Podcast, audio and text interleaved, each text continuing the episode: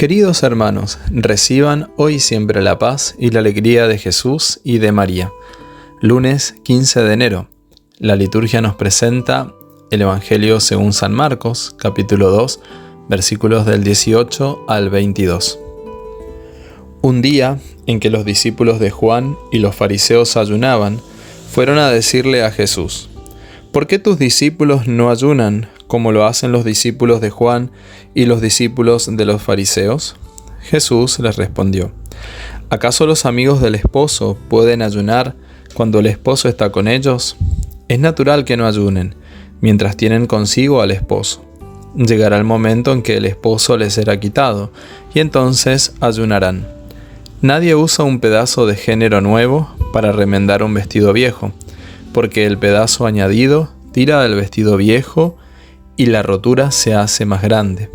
Tampoco se pone vino nuevo en odres viejos, porque hará reventar los odres, y ya no servirán más ni el vino ni los odres. A vino nuevo, odres nuevos. Palabra del Señor, gloria a ti, Señor Jesús. A Jesús frecuentemente le hacen preguntas. Él, con sus respuestas superadoras, quiere impulsarnos a que desarrollemos una fe viva, que no quede encapsulada en una religiosidad de cumplimiento rutinario. El Papa Francisco reafirma esta idea al decirnos que la fe no es intransigente, sino que crece en la convivencia que respeta al otro. El creyente no es arrogante, por el contrario, la verdad lo hace humilde, consciente de que más que poseerla nosotros, es ella la que nos abraza y nos posee. Lejos de ponernos rígidos, la seguridad de la fe nos pone en camino y hace posible el testimonio y el diálogo con todos. Por lo tanto, no dejemos de pedir al Espíritu Santo que nuestra vida de fe sea dinamizada por un amor cada vez mayor. En este Evangelio vemos que hay una pregunta a Jesús directamente acerca del ayuno.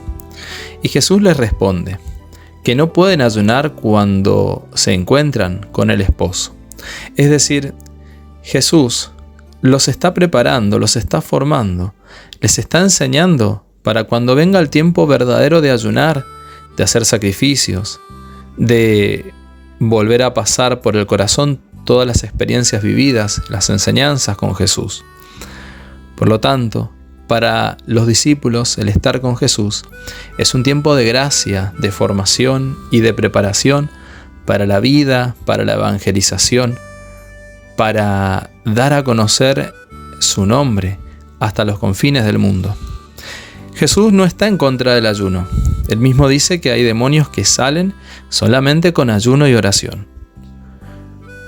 Por eso, es necesario entender que Jesús en este momento está formando a sus discípulos y esta escuela y formación es distinta a las demás escuelas.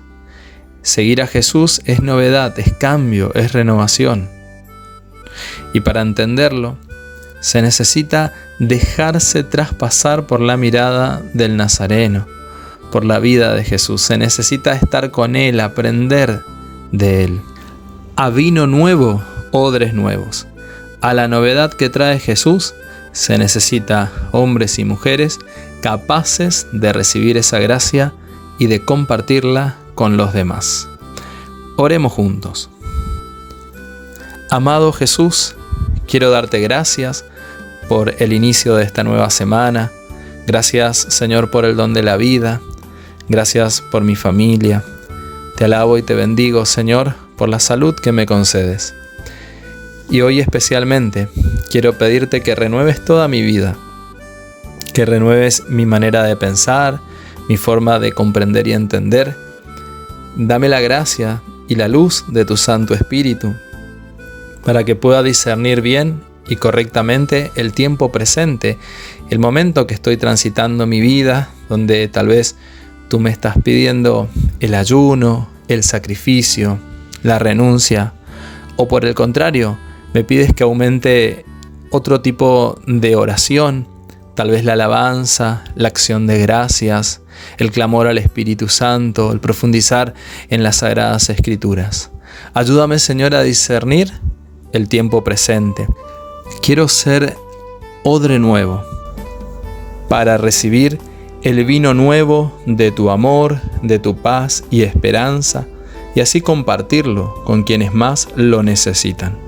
María, Reina de la Paz y del Amor, ruega por nosotros. El Señor esté contigo, y la bendición de Dios Todopoderoso, del Padre, del Hijo y del Espíritu Santo descienda sobre ti y te acompañe siempre. Querido hermano, que tengas una muy bendecida semana. Recuerda que estamos en Semana del Llamado y tendremos en nuestro canal de YouTube martes 16 nuestra acostumbrada misa de 16, misa para orar por enfermos y afligidos.